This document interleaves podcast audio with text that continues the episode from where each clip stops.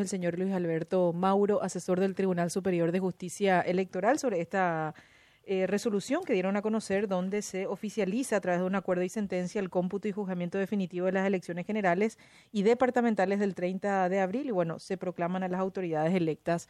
Eh, señor Mauro, ¿cómo está? Buen día. Muy buen día, un placer hablar con ustedes y con tu gran audiencia. Igualmente, señor. Luis Alberto, queríamos eh, repasar el cronograma del Tribunal Superior de Justicia Electoral a la luz de algunos titulares que habrás visto en los medios de comunicación. ABC dice, grosera maniobra del TSJE facilitará blindaje aéreo. Y última hora, sutil jugarreta de una mano al, da una mano al imputado Erico Galeano. Maniobra colorada con el TSJE traerá mayor descrédito a la clase política. ¿Qué, qué reflexión te, te merecen estos titulares principales de ambos diarios? Que el cronograma, cronograma electoral estaba previsto, o lo dimos a conocer, fíjate vos, el 15 de diciembre del año 2021. El cronograma electoral consiste en el trabajo día a día que uno realiza hasta llegar a las elecciones del 30 de abril eh, de este año para las presidenciales, ¿verdad?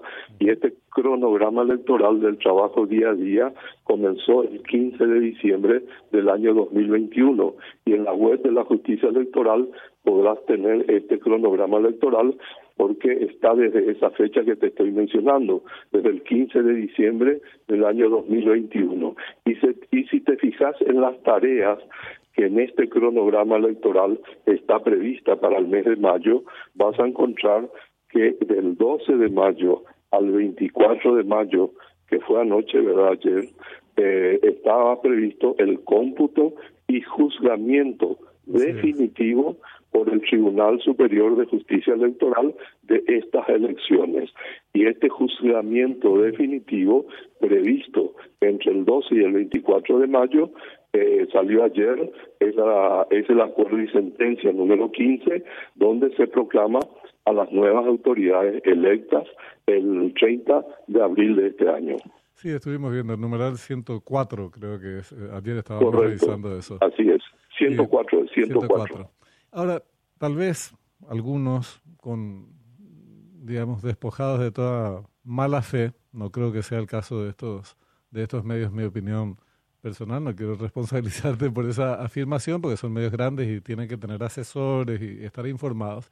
Algunos puedan confundir con el acto, con la ceremonia pública que se establece entre el 9 y el 15 eh, de junio, pero esta es, esta es una formalidad. Eh, la cuestión fundamental es lo que estabas diciendo. Concluyó, según el cronograma, el juzgamiento definitivo que da pie a la proclamación de los candidatos electos. Es así, ¿verdad? Así, así es. El acto formal, perdón, el acto formal sí estaba prevista para el 9 de junio, eso es lo que se adelantó. El acto formal eh, que es la entrega física, digamos, del título habilitante, se va a producir el martes 30 de, este mes de mayo en el Banco Central del Paraguay a las 10 y 30 de la mañana y allí van a recibir sus títulos habilitantes el presidente y vicepresidente de la República y los senadores titulares. Y el miércoles 31, también a las 10 y 30 de la mañana, acá en la sede central en Asunción de la Justicia Electoral, van a recibir sus títulos habilitantes los diputados titulares.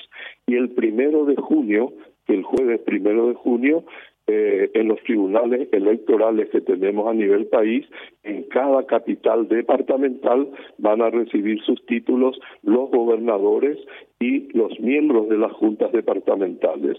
Este es un acto protocolar, por eso yo suelo recordar, eh, hay parlamentarios que incluso no concurren a estos actos.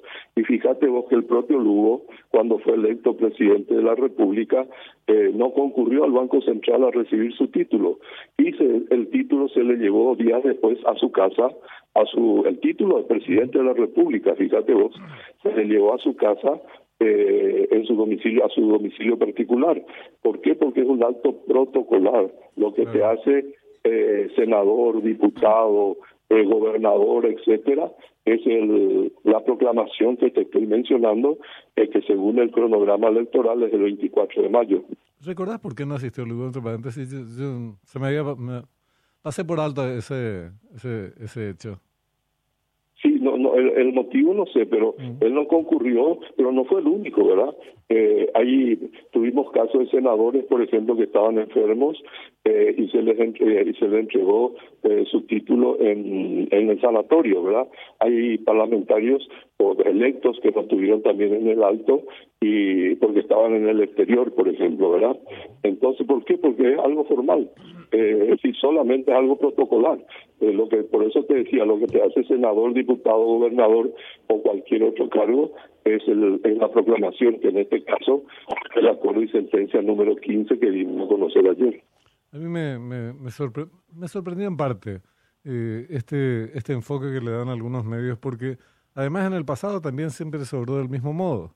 Recordábamos ayer con Cristian Ruiz Díaz que la, la proclamación, cuando se declaró eh, proclamado al presidente actual, también fue dentro del mes de mayo, o sea, fue, fue un 21 de mayo. El 21 de mayo, fue un mes después de, la, eh, de las elecciones. Fue un proceso bastante bastante rápido y en las anteriores anteriores elecciones también.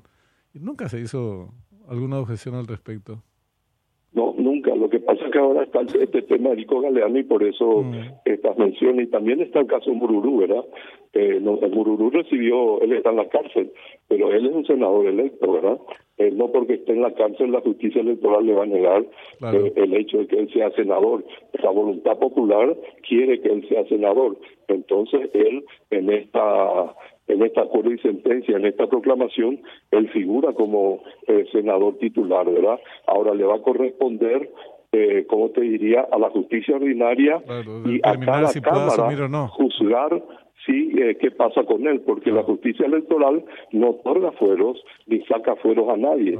Ese es un procedimiento que le corresponde a cada Cámara que juzga si lo que pide un juez para el desafuero tiene mérito o no, y tenemos casos en que han otorgado el desafuero y en otros casos en que han negado, ¿verdad?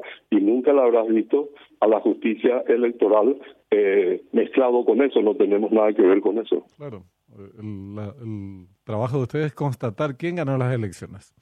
Ganaron estos, fulanos, monganos y sultanas, ¿verdad? Punto. Así, mismo.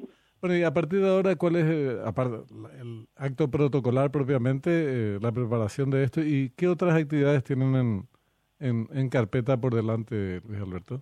Y esto ya es ¿verdad? Este es el último alto de todo esto. Eh, el primero de junio lo que tenemos que hacer es comunicar esta, eh, este acuerdo y sentencia a las autoridades electas debemos de comunicar a la Contraloría General de la República, ¿verdad? Eh, la Contraloría tiene que tener registro por el tema de las declaraciones juradas, etcétera, ¿verdad? Se produce también la extinción y o caducidad de los órganos de los eh, las alianzas, eh, eh como te decir, movimientos independientes, etcétera.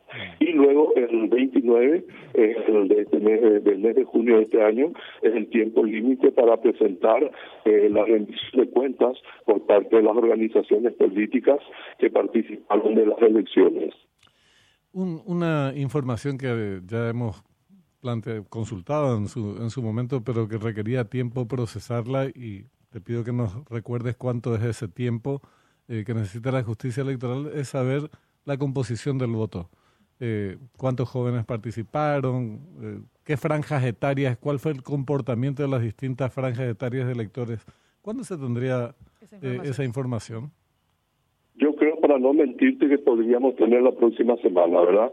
Ahora lo que terminamos este trabajo que eh, realmente por eso demoramos tanto, fíjate vos, que tuvimos 768 autoridades electas y en cada autoridad electa de cada eh, departamento tenemos que poner su nombre, apellido, número de cédula, a qué organización política pertenece, qué lugar ocupa en las, en las listas plurinominales.